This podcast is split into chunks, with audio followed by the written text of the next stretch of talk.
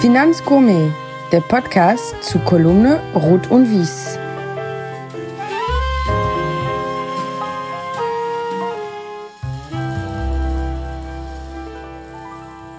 Liebe Finanzgourmets, herzlich willkommen bei Ruth und Wies beziehungsweise beim Podcast Finanzgourmet. Heute wieder einmal eine Sonderfolge oder ein Sonderpodcast. Was der Unterschied ist, erkläre ich auch gleich. Happy Birthday, Profitlich Schmidlin. Zehn Jahre. Lieber Marc, herzlichen Glückwunsch. Herzlichen Dank, Olli. Zehn Jahre Profitlich Schmidlin. Was für eine Erfolgsgeschichte. Und Marc, da werden wir auch später drüber sprechen, ganz ohne eigenen Sales. Da habe ich dann schon Fragen zu. Marc, du bist Kölner durch und durch. Am Wochenende hat der FC dem Abstieg hoffentlich ein Schnippchen geschlagen und die Eintracht ihre Schranken gewiesen. Du bist der größte Kritiker an der Umbenennung des Podcasts von Ruth und Wies auf Finanzgourmet. Ich würde sagen, na dann mal los. Was passt dir daran nicht? Und als Geburtstagskind darfst du natürlich jetzt frei von der Leber Kritik an der Umbenennung nennen. Ja, Ruth und Wies, wie liebe ich dich? Singt man ja hier in Köln zum Karneval, aber auch im FC-Stadion. Äh, von daher, ich fand den alten Namen des Podcasts eigentlich echt super. Aber ähm, ja, vielleicht in dem einen oder anderen Teil Deutschlands hat man das, äh, hat man den Namen nicht ganz so gut verstanden. Und äh, mit der Umbenennung in Finanzgourmet lässt du natürlich auch mehr Raum für andere Köstlichkeiten. Absolut. Und das Thema Köstlichkeiten, äh, richtig so. Ich würde gerne, Marc, bevor wir wirklich anfangen, ich habe das oben schon gesagt, was ist eigentlich der Unterschied zwischen einem regulären Podcast und einem Sonderpodcast? Und das ist ganz einfach zu erklären, weil der Sonderpodcast, da geht es um eine Sache oder um ein Happening. Und bei dem regulären geht es ja eigentlich mehr um die Person. Da ich dich heute nicht fragen werde, ob du Ärger mit der Polizei hattest, was du nachts um drei auf dem Neumarkt machst und so weiter, haben wir heute einen Sonderpodcast, der sich ausschließlich um das, was ihr macht, was du machst, eben um eure AG und um euren Fonds sich kümmern wird. Aber Marc, und da lasse ich dich natürlich auch nicht aus. Bevor es bei mir losgeht, kommt eigentlich immer die Frage, welchen Wein hast du mir denn mitgebracht? Da es aber heute eine Geburtstagsfolge ist, schenke ich mir die Frage und habe eine ganz andere für dich, die mir deutlich, deutlich schwieriger fällt. Denn Französisch ist nicht so richtig mein Ding, aber dein Hobby oder dein Genuss, ja, spricht sich viel, viel schwieriger aus als Petrus, Margot, Pomerol. Dafür reicht mein Französisch nämlich. Meine Frage an dich, was haben Crémoulin, Epoissé und Vacheron Mondor gemeinsam? Ähm, das sind drei Käse. was die Zuhörer dieses Podcasts nicht wissen, ich habe äh, mir herausgenommen, statt einem Wein äh, dem Olli vor einer Woche einen Käse zu Hause vorbeizubringen. Der passt auch hervorragend zu Rotwein. Das war ein Epoisse. Ähm, was die drei Käsesorten gemeinsam haben, ist vielleicht die Waschung. Ich weiß es nicht. Olli, kannst du es mir sagen? Es sind alles Kuhmilch-Weichkäse, die ein Haus beziehungsweise einen Kühlschrank an den Rand der Verzweiflung bringen können, dank ihres, dank ihres Geruchs. Marc, Frage an dich. Warum Käse? Du bist ein absoluter, also wir haben da schon mehrfach drüber gesprochen. Du bist wirklich ein Connoisseur auf dem Gebiet Käse. Wie ist also es dazu gekommen und wie lebst du es aus? Also grundsätzlich esse ich sehr gerne. Ähm, ich esse sehr gerne Käse. Ich glaube, du hast das jetzt gerade ein bisschen übertrieben. Ähm, aber mir fiel es einfach leichter, dir äh, einen leckeren Käse zu empfehlen als ein Rot- oder Weißwein, weil ich faktisch einfach gar nicht so viel Wein trinke. Und äh, da dachte ich, das überlasse ich doch lieber den anderen Gästen. Empfehle dir einen leckeren Käse, der gut zu einem leckeren Rotwein passt. Und ähm, zu Hause esse ich den dann einfach mit einem frischen Brot und äh, in der Regel einem alkoholfreien Bier. Also ich hatte tatsächlich einen wunderschönen Amarone dazu und es war ein absolutes Erlebnis. Ich hätte mir den Käse wahrscheinlich nie selber gekauft, weil das eigentlich, ich bin eher so der Hartkäse-Typ. Das war so eine Freude. Aber ich muss auch sagen, obwohl der wirklich verpackt war und wir haben ihn nochmal verpackt, der Kühlschrank eine Woche später wusste ich noch, ich habe vom Marken Käse geschenkt bekommen. Also das ist schon Donnerwetter. Aber Geschmack vom Allerfeinsten. Genug Gummi. Marc, heute geht es ja nicht um den privaten Markt, sondern es soll um eure Erfolgsgeschichte gehen. Und es ist wirklich eine Erfolgsgeschichte. Es ist nicht nur gute Performance, sondern ihr habt auch wirklich äh, Geld eingesammelt. Ich würde sagen, wir beginnen mit euren Wurzeln. Ihr habt das Studium beendet und nach dem Studium sofort die Profitlich Schmidlin AG gegründet, korrekt? Ähm, ja, genau, das ist korrekt. Aber äh, dem ist natürlich einiges vorausgegangen, sage ich mal. Ich hatte meinen Geschäftspartner, den Nikolaus Schmidlin, ähm, ja, schon zu Schulzeiten kennengelernt. Wir hatten uns da im Internet über Wertpapieranalyse, ein relativ ungewöhnliches Hobby, in dem Alter ähm, ausgetauscht und ähm, ja, daraus ist dann eben eine Zusammenarbeit entstanden, haben dann Anfang 2009, also quasi im ersten Semester unseres Studiums, damals dann einen Investmentclub gegründet. Das war sozusagen die Vorgängergesellschaft der Profit Schmidlin AG. Und ähm, diese Gesellschaft dann fünf Jahre lang geführt und dann mit dem Ende des Studiums die Gesellschaft quasi abgewickelt und unmittelbar danach dann die Profit Schmidlin AG gründen können, ähm, weil wir, weil es uns eben im Prinzip dann während des Studiums und auch über diesen Investmentclub gelungen ist, ähm, in den jungen Jahren im Prinzip schon ein starkes Netzwerk aufzubauen. Mhm. Ähm, ich war 2009 in einem Praktikum bei Flossbach von Storch. Ähm, da hatten wir beispielsweise den ersten, äh, mhm. der, da wurde dann der erste Kollege ähm, dann auch Investor bei uns.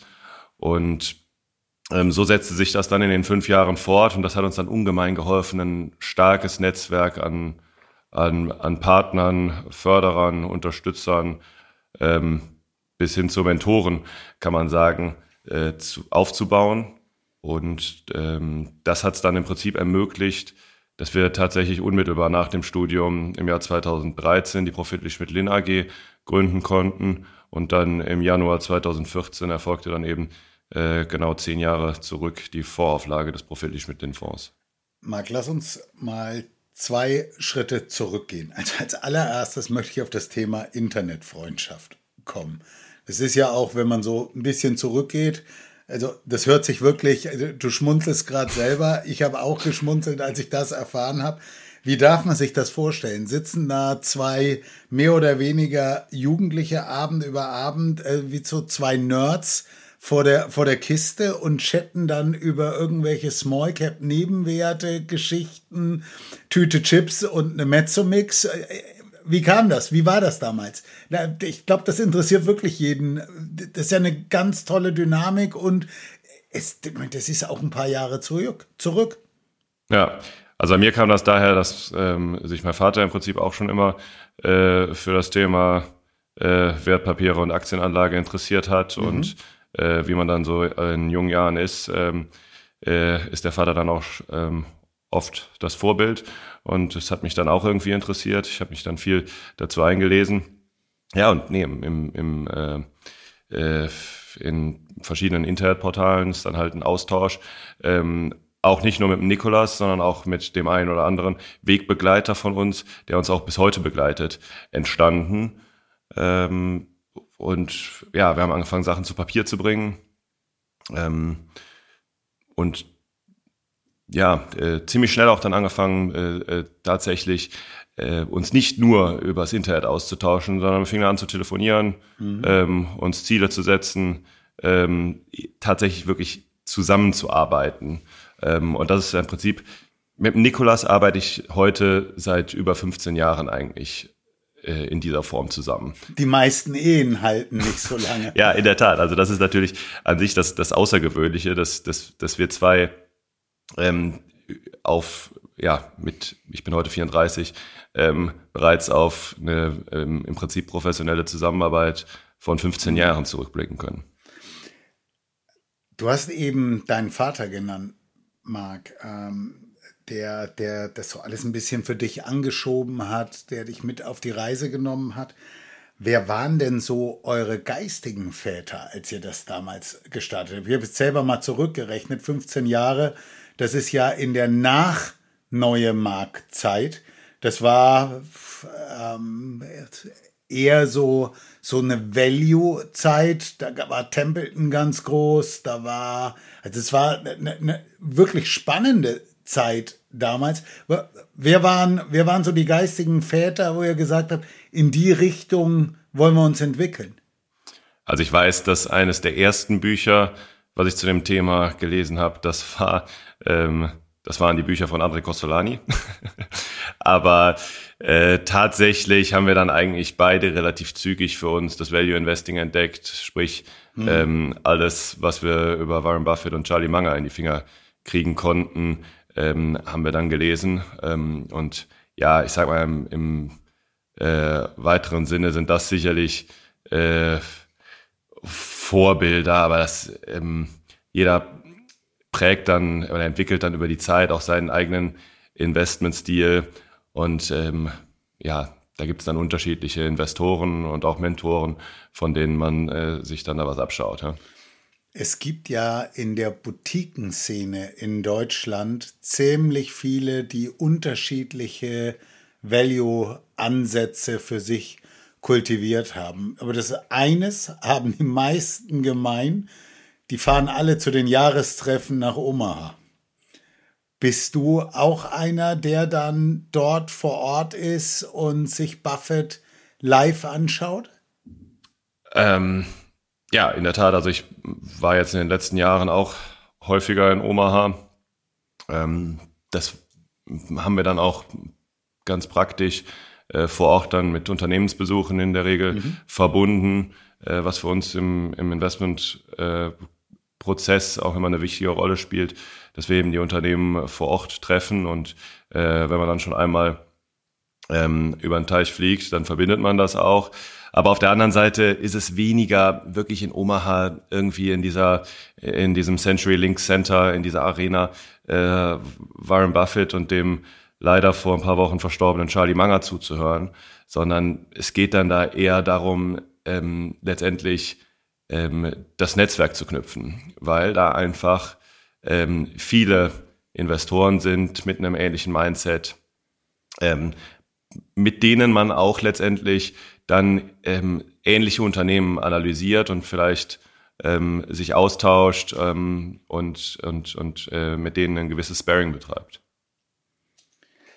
Als ihr euch dann entschieden habt, 2014 die Value-Idee in einem Fonds umzusetzen. Und es gibt ja, also eine Idee zu haben, einen Fonds umzusetzen, ist eines, aber einen Fonds zu starten, ist, ist ja was ganz anderes. Ähm, wer hat euch dabei unterstützt? Woher kamen die ersten Millionen?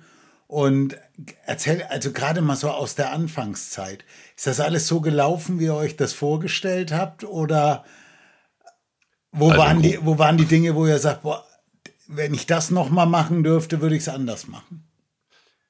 Ähm, also ich würde sagen, da ist alles so gelaufen, wie wir uns das vorstellen, äh, vorgestellt haben. Im Nachhinein ist man immer schlauer, aber zu den jeweiligen Zeitpunkten waren das schon immer alles die richtigen Entscheidungen. Ähm, wir hatten im Prinzip drei Unterstützer. Ähm, erstens war das der Dr. Radhauski und der Hendrik Muhle von dem ähm, von, von der Garnet AG. Mhm. Ähm, mit denen war in, der, in den Vorjahren schon ja im Research äh, gerade bei den Anleihen ein, ja, ich sag mal, ein vertrauensvolles Verhältnis entstanden und die hatten uns dann eben ähm, in diesem Gründungsprozess auch mit unterstützt. Daneben hatten wir eine Vermögensverwaltung aus Frankfurt, Büttner Kurberg und Partner, ähm, die ähm, sich an der Gründung beteiligt haben, äh, beziehungsweise die Geschäftsführer von denen. Und ähm, dann etwas später Flossbach von Storch, die eigentlich die ersten waren, die ähm, mit denen aus der, aus der professionellen Finanzszene, ähm, nachdem wir da im Internet unterwegs waren, ähm, mit, mit denen wir Kontakt hatten, eben Anfang 2009, ähm, als ich für ein paar Monate äh, in einem Praktikum vor Ort war.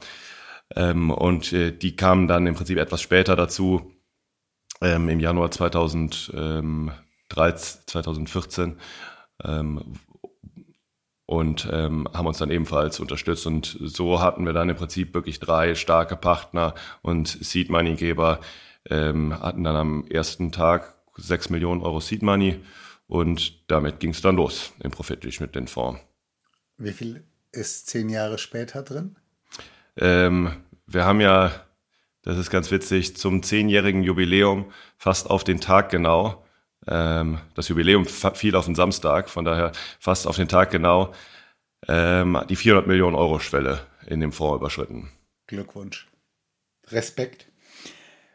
Warum habt ihr damals, und das warum ist jetzt vielleicht tatsächlich sogar eine dumme Frage, wenn man sich überlegt, wer die Seed-Kapitalgeber sind. Value Investor, hast du eben schon gesagt. Warum war es kein reiner Aktienfonds, sondern warum habt ihr euch für einen Mischfonds oder Mischmandat entschieden? Ja, ähm, ist jetzt heute ähm, eine interessante Frage.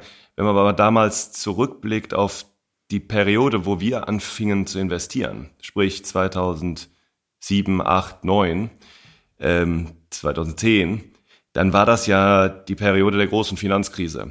Und in der Zeit kam es zu unheimlich vielen rechtlich geprägten Sondersituationen. Mhm. Und das war deshalb ganz natürlich etwas, ähm, was da also aus dieser Finanzkrise heraus 2008, 2009 entstanden ist, war dann ganz natürlich etwas, äh, mit dem wir uns sehr viel beschäftigt haben und ähm, was wir verfolgt haben, was wir sehr spannend fanden. Und deswegen auch etwas, ähm, also diese rechtlich geprägten Sondersituationen, ähm, wo wir von Anfang an ähm, investiert haben. Und Jetzt war es damals dann natürlich gerade nach der Finanzkrise so, ähm, dass das Abwägen zwischen Anleihen und Aktien einem deshalb auch schon leichter gefallen ist, weil man nach der Finanzkrise, unmittelbar nach der Finanzkrise, mit diesen Anleihen-Sondersituationen ähm, durchaus aktienähnliche Renditen einfahren konnte, zum Teil besser als aktienähnliche Renditen. Und ähm, das war natürlich dann wirklich eine willkommene Ergänzung zu den Aktien. Ähm, das wurde dann in den folgenden Jahren ähm, mit dem Abklingen der Finanzkrise erstmal etwas schwieriger. Dann gab es dann die Phase der, ähm, der Griechenland-Krise, wo die Credit Spreads sich auch nochmal stark ausgeweitet haben und ähm, man quasi mit rechtlichen Sondersituationen nochmal sehr gut äh, Geld verdienen konnte bei den, bei den, bei den Anleihen. Und ähm, dann im Prinzip jetzt in den letzten zwei, zweieinhalb Jahren, wo durch den äh, starken und, und sehr, sehr schnellen Zinsanstieg ähm, äh, bei den Anleihen ähm, die Credit Spreads sich in den letzten Jahren nochmal sehr stark ausgeweitet haben, was eigentlich jetzt nochmal zu so einer Phase geführt hat, wo man mit Anleihen wieder ähm, in einem sehr vernünftigen Rahmen und fast nahezu aktienähnliche ähm, Renditen wieder aktuell erzielen kann. Ich finde das ganz spannend, weil ich wollte mit dir jetzt eigentlich über die Zusammenstellung eures Portfolios sprechen. Dann lass uns mal, bevor wir äh, darauf eingehen, nochmal das Thema Sondersituationen äh, ein bisschen vertiefen. Ähm, ihr habt dieses, dieses Thema Special Situations äh, von Anfang an im Portfolio gehabt. Wenn man sich den Verlauf anschaut, mal mehr, mal weniger. Und äh, jetzt ist wieder eine Phase, wo du eben sagtest, äh, es ist, ist spannender. Ist das dann, rechnet ihr diese Sondersituation immer der Zinsseite zu oder geht ihr hin, wenn ihr eine Betrachtung des Portfolios macht und sagt, wir haben Kasse, wir haben Anleihen, wir haben Aktien, wir haben Sondersituationen. Unterscheidet ihr da? Und eine Frage noch, sind Sondersituationen für euch in der Regel immer auf der Anleihenseite oder oft auch auf der Aktienseite? Ähm, ja, ich gehe auf beides ein. Also erstmal. Ähm, das Thema ähm, Unterscheidung. Also Ähm, ganz grundsätzlich gehen wir ans Portfolio heran und allokieren komplett flexibel zwischen Aktien, ähm, Anleihen und Aktien-Sondersituationen. Also die Sondersituationen, die zwei teilen wir nochmal in rechtlich geprägte Aktien-Sondersituationen und rechtlich geprägte Anleihen-Sondersituationen. Mhm. Zusammen bilden die Sondersituation quasi die stabilisierende Säule des Vorkonzepts. Und die, die, die Aktien, die sich verhalten wie Aktien, die nennen wir langfristige Unternehmensbeteiligung. Und die bilden quasi ja die werttreibende Säule des Konzepts. Aber ähm, ja, am Ende des Tages ist das natürlich immer ein starkes Abwägen äh, von einer ganzen Reihe an Faktoren. Also ist das meine erwartete Rendite? Ist das die, ähm, die, der Zeitrahmen, in dem sich diese erwartete Rendite ähm, materialisiert? Bei langfristigen Unternehmensbeteiligung, steckt ja schon im Namen drin, ähm, geht es ja häufig beispielsweise ein Stück weit um eine Art Zeitarbitrage. Das heißt, der Kapitalmarkt denkt heute, hier geht gerade die Welt unter. Mhm. ähm, vielleicht bei irgendeiner bestimmten Industrie, von mir aus der, der Bauindustrie. Ja. Ähm, während wir, ähm, wie beispielsweise bei unserer Beteiligung Sika, die als ähm, führender Hersteller von Bauchemikalien ähm, unumgänglich sind, um die ganze Bauindustrie nachhaltiger zu machen. Ähm, durch diese, durch diese Bauchemikalien ähm, lässt, lässt sich im Prinzip viel CO2 ein, einsparen, um das, um das ganz abzukürzen. Und ähm, diese, diese kurzfristige Nervosität des Marktes und diese langfristige Perspektive, das ermöglicht im Prinzip letztendlich ähm, eine Art Zeitarbitrage.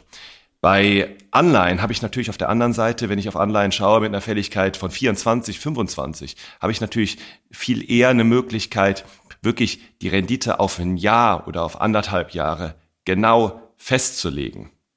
Ähm, bei, bei, der, bei der langfristigen Unternehmensbeteiligung weiß ich nicht. Entfaltet sich das Renditepotenzial mhm. nächstes Jahr oder vielleicht erst übernächstes Jahr, in drei, vier Jahren. Ähm, ja. Und da kann man im Timing natürlich viel eher daneben liegen. Das ist also was, wo man schon mal abwägt, wo man, wo man schon mal abwägt. Ähm, und dann gibt es natürlich viele andere Faktoren. Wie liquide ist, ist die Aktie oder wie liquide ist die Anleihe? Ähm, wie hoch ist die erwartete Rendite? Und ähm, ja, das sind dann alles Faktoren, die man, die man abwägt, aber letztendlich ist das Renditeniveau, äh, was man damit erzielen kann, ähm, steht beim Abwägen ähm, zwischen den verschiedenen Bau, äh, Portfolio-Bausteinen natürlich an erster Stelle. Wie kommt es dann zur Asset Allocation? Ist die Asset Allocation bei euch, spielt das Makrobild eine große Rolle oder kommt ihr immer vom Unternehmen und endet dann ich will nicht sagen per Zufall, aber irgendwie, äh, wenn ihr mehr Aktien findet, ist die Aktienquote größer oder habt ihr für euch irgendwo Bandbreiten, wo ihr sagt, da wollen wir auch uns drin bewegen aus dem und dem Grund? Ja.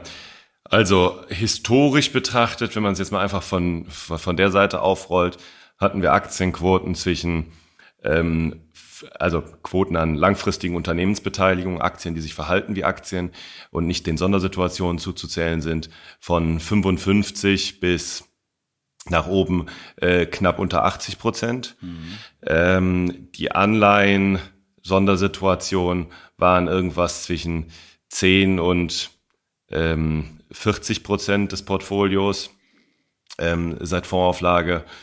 Und ähm, ja, die Aktien-Sondersituationen ähm, haben irgendwie ja, zwischen 0 und 15, 20 Prozent geschwankt.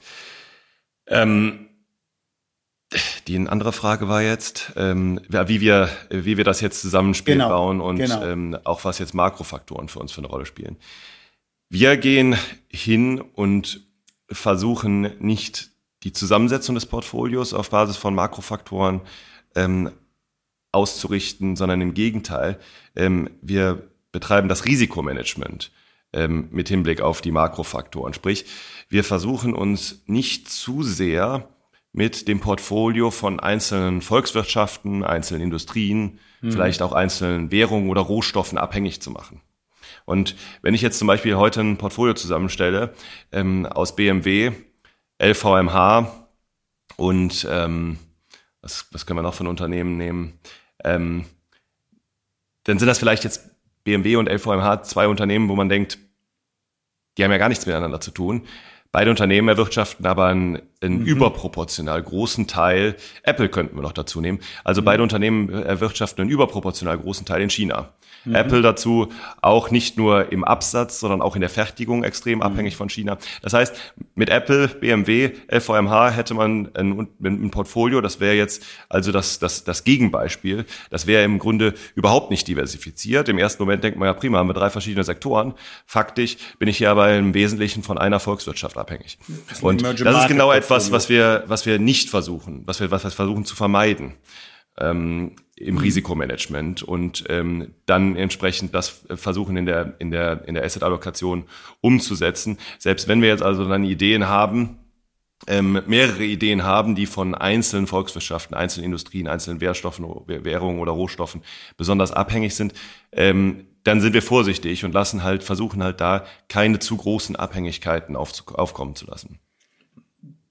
Marc, wenn ich das umdrehe und mir euer Portfolio heute anschaue, was spiegelt das wieder in eurem Gedankengut für kurzfristige Events und was ist der View für langfristig? Hm. Ähm, also ich glaube, du fragst jetzt hier ähm, einfach nach einem, ja, nach einem kurzfristigen und langfristigen Makro-Ausblick. Also ähm, wenn ich jetzt einfach mal auf, auf, auf dieses Jahr blicke und, und ähm, wie sich die, die Unternehmen in unserem Portfolio äh, entwickeln, dann ist das eigentlich eine erfreuliche Entwicklung. Also die Unternehmen äh, in unserem Portfolio, die haben sich in den letzten zwei Jahren, ähm, wo es ja zum Teil auch stärkere, 2022 auch stärkere Kursverluste gab, fundamental sehr, sehr gut entwickelt. Hier gab es also 22 eine große Abkopplung zwischen der fundamentalen Entwicklung und der Kursentwicklung, was wir entsprechend für Zukäufe genutzt haben. Ähm, 2023 sind aus unserer Sicht die Fundamentaldaten der Unternehmen und die Kurse im Wesentlichen, im Großen und Ganzen im Einklang miteinander gestiegen. Sprich, die Bewertungen sind aus unserer Sicht, zumindest bei den Unternehmen, die wir im Portfolio haben, nicht wesentlich teurer geworden. Und ähm, wenn wir dann jetzt auf, auf, auf die aktuelle Situation blicken, dann sollte auch die Entwicklung im Jahr 2024, 2025 ist noch ein Jahr weiter, ähm, eher von Wachstum gekennzeichnet sein. Ähm, bislang sieht es ja auch so aus, als wenn man, wenn wir jetzt einfach mal auf die, die, die, die volkswirtschaftlichen äh, Indikatoren achten, äh, sieht es ja einfach auch so aus, dass sich der Arbeitsmarkt und, und äh, insgesamt die volkswirtschaftlichen Indikatoren relativ robust zeigen. Und gleichzeitig laufen wir jetzt eigentlich in eine Phase rein, wo die Zinsen eher wieder fallen, was natürlich für einige Industrien ähm, dann durchaus entlastend wirkt. Insgesamt, ähm, wir hatten das auch kürzlich in einem Blogbeitrag erwähnt, äh, sehen wir im Moment eher bei Nebenwerten, ähm, also ich sag mal kleinen und mittelgroßen Unternehmen, eine Chance. Ähm, Im letzten Jahr sind ja gerade irgendwie die großen äh, die Großkonzerne, die richtigen Großkonzerne ähm, stark ähm, bei den Kursen, aber auch den Bewertungen wirklich gestiegen, ähm, während kleine, mittelgroße Unternehmen eher günstiger geworden sind. Was bedeutet das für uns konkret? Im Prinzip das Gleiche, was ich eben gesagt hatte. Wir gehen jetzt nicht hin und investieren jetzt nur noch, jetzt plötzlich nur noch in Nebenwerte. Ähm, denn damit würden wir uns ja quasi wieder einseitig positionieren. Wir investieren grundsätzlich über das ganze Spektrum der Marktkapitalisierung, mhm. aber ähm, tendenziell jetzt aktuell ähm, sehen wir eben mehr Chancen ähm, bei, ja, ich sag mal mittelgroßen Unternehmen ähm, als, als bei den, bei den großen Large Caps. Und gerade wenn wir auf die, die Tech-Konzerne schauen, dann sind die Bewertungen da ja schon äh, ganz ordentlich auch im letzten Jahr wieder angestiegen. Marc, noch zwei zwei Fragen zu dem, zum Portfolio. Erste Frage, eigentlich nur eine und dann noch eine andere. Erste Frage, ist das Thema Nachhaltigkeit für euch äh, wichtig? Ähm, ja, ist es. Ähm, wir denken immer, das ist ein bisschen alter Wein in neuen Schläuchen, denn ähm, letztendlich suchen wir nachhaltig erfolgreiche Unternehmen. Wir nehmen das ähm, langfristige Investieren ernsthaft. Ähm, wir haben in den letzten Jahren meistens nur ein bis zwei neue langfristige Unternehmensbeteiligungen ins Portfolio zusätzlich dazugenommen. Ähm, wir halten meistens so 15 bis 20 langfristige Unternehmensbeteiligungen. Das heißt, der Portfolio-Umschlag ist tatsächlich relativ gering. Wir investieren wirklich relativ langfristig und vergleichsweise konzentriert. Und das erfordert es einfach auch, dass man ähm, in zukunftsträchtige Unternehmen investiert. Unternehmen, die eben auch in fünf oder zehn Jahren oder 15 Jahren noch ein Geschäftskonzept haben. Und ähm, das macht es eigentlich unausweichlich, dass die Unternehmen in Sachen Nachhaltigkeit ähm, eine ausgereifte Strategie haben. Marc, an der Stelle muss ich nochmal einhaken. Du sagst 15, 20 Linien, ähm, also konzentriertes Portfolio. Äh, wenn wir jetzt 15 oder 20 unterschiedliche Aktienbeteiligungen haben, sind die dann gleichgewichtet oder wie unterscheidet ihr da? Gibt es welche mit 2% Portfolioanteil, welche mit 5%? Und was ist der Trigger dafür, dass es zwei oder fünf sind? Ja, ähm, also aktuell, ich habe hier das Factsheet gerade nochmal offen, ähm, kommen unsere zehn größten Beteiligungen auf etwa 44 Prozent des Portfolios. Sprich, ähm, wir haben da bei den zehn größten Beteiligungen eine Gewichtung von dreieinhalb bis fünfeinhalb Prozent. Das ist ähm, sicherlich konzentrierter als bei dem einen oder anderen Wettbewerber, ja. aber ähm, immer noch beispielsweise längst interessanterweise längst nicht so konzentriert wie die Gewichtungen im DAX wo man ja äh, durchaus einige Schwergewichte hat, mit, äh, die mit um die zehn Prozent gewichtet sind. Mhm. Und ähm, wie kommt das zustande? Ähm, ja, also äh, wie immer, es ist ein Abwägen. Ähm, das spielt in erster Linie natürlich Bewertung eine Rolle. Da spielt aber auch eine Rolle, was bei diesen Titeln fundamental schief gehen kann. Also immer dieser Blick auch auf, auf ähm, potenzielle Risiken und negative Überraschungen. Ähm, da spielt natürlich auch äh, das Thema Liquidität eine Rolle, ähm, wo man sicherlich natürlich bei kleinen, mittelgroßen Unternehmen es auch mit äh, einer geringeren Liquidität als bei äh, größeren Unternehmen zu tun hat. Ähm, also unterschiedliche Faktoren, die dann da reinspielen. Marc, wagen wir an der Stelle mal noch so ein bisschen Ausblick. Keine Glaskugel haben wir alle nicht und Ausblick ist immer spannend, aber ihr habt ja eine Idee, du hattest gerade auch schon gesagt, wie sich das Portfolio zusammensetzt. Wer jetzt gerade am Vorkongress war, der hat festgestellt, es gibt zwei unterschiedliche Lager. Ich habe das noch nie so deutlich gesehen äh, wie dieses Jahr und das ist deswegen spannend, weil eben auch gerade zwei eurer drei frühen Seedgeber ähm, gerade was äh, sehr spannende Kommunikation oder Aktivitäten machen. Also du hast auf der einen Seite die, die sagen Aktienvorsicht und Renten sind dieses Jahr die Assetklasse schlechthin oder eben andersrum. Und in dem Zusammenhang, wenn wir eure beiden frühen Siedgeber nehmen, dann ist der eine, also Dr. Bert Flossbach, wie immer bullisch für Aktien und finde das Thema Renten eher weniger spannend, ist auch nicht neu, aber hat lange sehr recht gehabt damit. Und wenn man das genau hört, ist ihm das Risikoertragspotenzial im Moment nicht gut genug. Die Kollegen von Garnet legen aber genau jetzt einen defensiven Mischfonds auf. Auf welcher Seite würdest du sagen, steht ihr? Und dementsprechend, was glaubst du, wer recht hat? In der Mitte seid ihr, ne?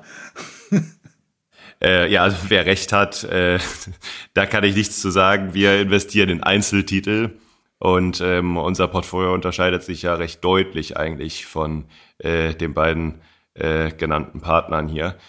Ähm, also wir sind tendenziell optimistisch für die Unternehmen in unserem Portfolio. Mhm. Ähm, die Entwicklung bei diesen Unternehmen, wie ich das eben schon mal erwähnt habe, die ist von, von Wachstum gekennzeichnet, auch in den letzten Jahren. Und ähm, das spricht natürlich schon für die Qualität und die Widerstandskraft äh, dieser Unternehmen.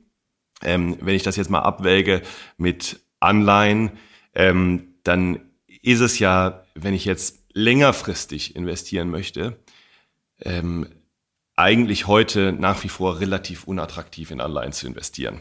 Zehnjährige deutsche Staatsanleihen bringen zwei Prozent. Das ist, das kann für keinen Investor eigentlich eine Alternative ähm, zu den Aktien sein. Und ähm, daher, das, das, das, das Spannende ist ja bei den Anleihen an sich nur das kurze Ende der Laufzeitstruktur, sprich Anleihen mit ein bis zwei Jahren Laufzeit oder äh, Tages- oder Festgelder. Und ähm, das ist spannend. Äh, wir haben die Quote der Anleihen-Sondersituationen im Verlauf des letzten Jahres von 10 auf etwa 25 Prozent deutlich erhöht. Aber es wird jetzt auch durch die Zinsen fallen äh, schon wieder und äh, die Credit Spreads hängen sich wieder ein. Es ist jetzt eher in den letzten zwei, drei Monaten ähm, schwieriger geworden, bei den Anleihen-Sondersituationen ähm, weiter spannende Opportunitäten auszumachen. Ähm, ich denke, wir haben da jetzt erstmal ein, ein, ein schönes nennenswertes Portfolio an, an, an spannenden Opportunitäten zusammengekauft und meistens ist es so, dass es anders kommt, als man denkt und ähm, sich im Verlaufe des Jahres dann durch äh, Überraschungen äh, doch immer wieder neue Opportunitäten ergeben, auch die Quote der Anleihen-Sondersituationen weiter auszubauen. Aber jetzt zum Standpunkt heute ähm, würde ich äh, ja ähm, halte ich Aktien gegenüber Anleihen eigentlich nach wie vor für ziemlich spannend und, und, und aussichtsreich, was, was die Bewertung angeht. Die Bewertungen sind vernünftig bei uns im Portfolio und ähm, die, die erwartete Rendite äh, sollte hier gerade, wenn man es mit, mit länger laufenden Anleihen vergleicht, eigentlich relativ deutlich ähm, die, die äh, 2% für zehnjährige Staatsanleihen schlagen können.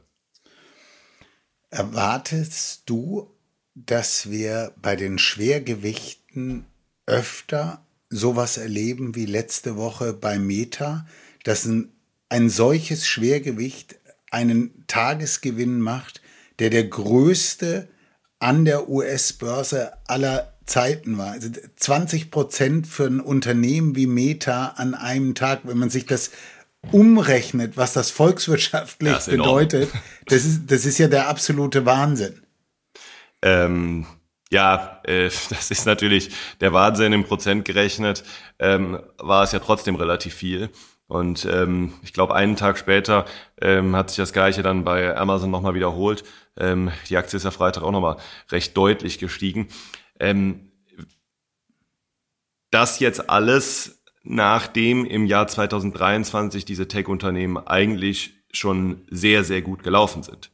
Ähm, das ist für mich jetzt eigentlich, äh, ja, ich sag mal ein kleines Warnzeichen, mhm. ähm, dass das jetzt hier gerade etwas, ähm, zumindest bei dem einen oder anderen Technologiewert, vielleicht auch äh, sogar überhitzt. Ähm, wer weiß, ich äh, ähm, bin da äh, bei so kurzfristigen Aussagen werde ich in der Regel negativ überrascht. Aber es ist äh, es, es, diese, dieser, dieser Kurssprung bei diesen großen Unternehmen, gerade nachdem sich das, nachdem sich die Unternehmen, die Aktien in, im letzten Jahr schon äh, sehr, sehr gut entwickelt haben, ähm, ist natürlich, äh, ja, vielleicht ein Warnzeichen. Wobei man auch nicht vergessen darf, dass diese Aktien sich in 22 halbiert, gedrittelt oder sogar mehr verloren haben und es halt in 23 sich wiedergeholt haben. Auf jeden Fall, Marc, ich nehme das mal so mit, äh, als Value-Titel bezeichnest du das nicht gerade, ja? Ähm, nee. ähm, wobei ich zu Facebook auch nicht so wirklich eine qualifizierte Aussage treffen okay. kann. Ich habe, äh, wir waren bei dem Unternehmen äh, nie investiert, ähm, hielten das eigentlich immer eher für ein ähm, ja, fragileres Geschäftsmodell und waren da eigentlich immer demütig und haben gesagt, das ist zu hart für uns, ähm, dann eine, eine vernünftige Einschätzung, eine belastbare Einschätzung uns äh, zu bilden und haben da eigentlich immer die Finger davon gelassen. Marc, ganz kurz, wie schafft man es ohne Sales, ohne irgendwas von 6 auf 400 Millionen? Ähm, ja, ist eine gute Frage. Ähm, also letztendlich ähm, war das am Anfang stark Word of Mouth, ja. Mhm. Äh, wir hatten aber auch Glück, am Anfang die richtigen Partner ein Stück weit zu haben. Also ich denke hier an äh, Michael Gillissen, der damals noch bei Bärenberg beispielsweise uns, uns viel geholfen hat. Ähm, dann aber natürlich auch aus der Aktionärsstruktur, ähm, mhm. wie eingangs erwähnt, ähm, ohne die wären wir natürlich heute auch nicht da, äh, wo wir sind, ohne die ähm, Unterstützung ähm, vom, äh, vom Henrik Muhle und äh, vom Uwe Ratowski beispielsweise und so weiter. Ähm, also da, da sind einfach viele Sachen zusammengekommen, äh, ein stimmiges Konzept sicherlich auch. Und dann war das eben am Anfang, ähm, ja, ähm, ähm, sind wir da ähm, vom Markt sehr positiv und wohlwollend, sage ich mal, empfangen worden. Mhm. Und ähm, genau, und das ist seitdem eigentlich von einem stetigen Wachstum gekennzeichnet gewesen. Ähm, ja. Marc, wenn du auf zehn Jahre zurückblickst, äh, was waren die zwei Highlights im Portfolio? Bitte abgeschlossenen Highlights. Und er sagt, die, haben, die hatten wirklich Contribution zu dem Erfolg, den wir hatten. Was waren da zwei Titel, die dir sofort einfallen? Olli, das ist jetzt eine witzige Sache. Also ich wusste ja, dass es dazu eine Frage geben wird, aber jetzt fügst du dazu abgeschlossen. Also ich mhm. kann ja sagen, ähm, unser bestes Investment ist nicht abgeschlossen, zweitbestes nicht abgeschlossen, drittbestes nicht abgeschlossen, viertbestes nicht abgeschlossen, fünftbestes Investment. Das ist abgeschlossen. Das war Alphabet.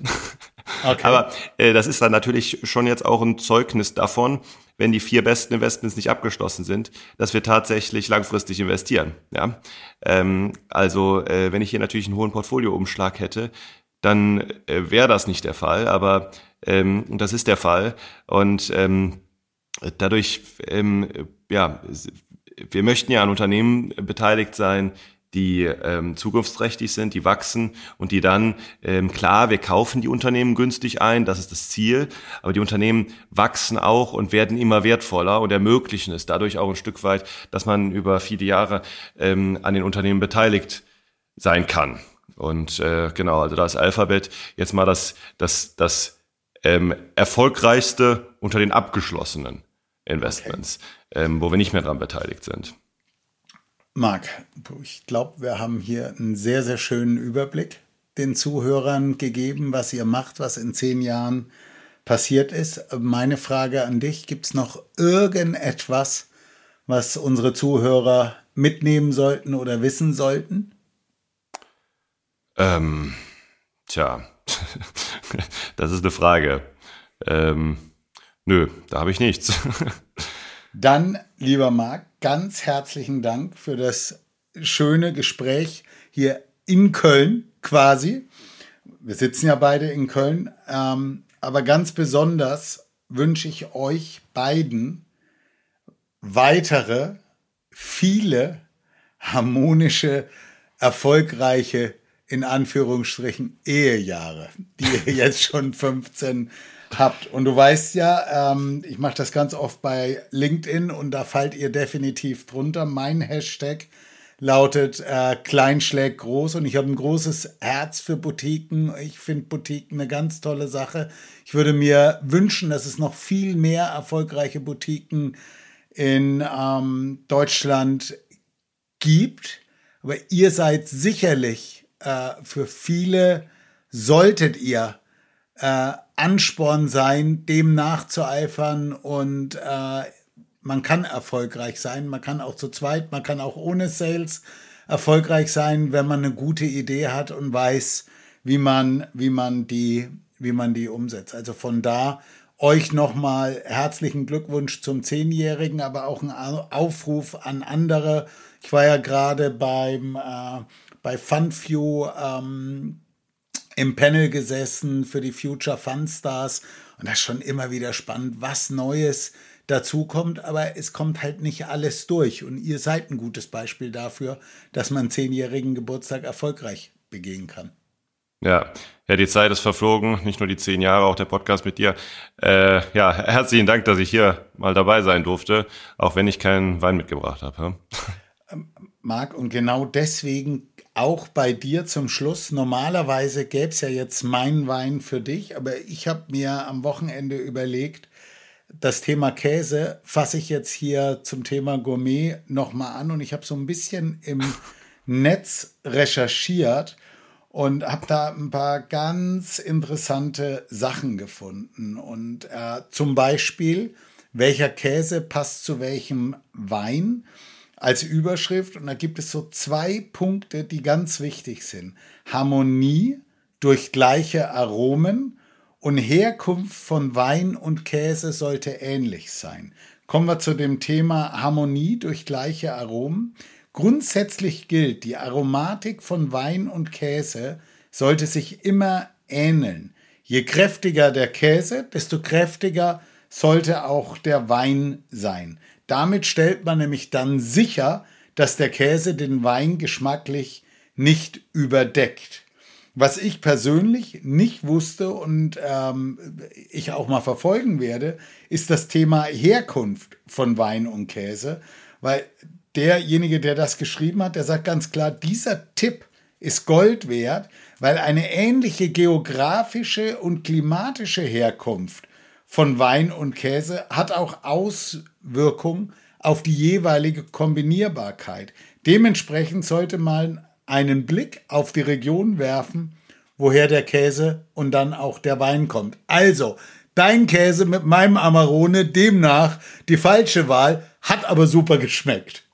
Marc, herzlichen also, Dank. Du machst äh, dem Namen Finanzgourmet jetzt wirklich alle Ehre. Ich habe da also für die Umbenennung des Podcasts jetzt ein bisschen mehr Nachsicht. Marc, herzlichen Dank, dass du dabei warst, dass du Gast Ich danke warst. dir, Olli. Spaß hat's gemacht. Danke. Bis dahin, ciao. Ciao.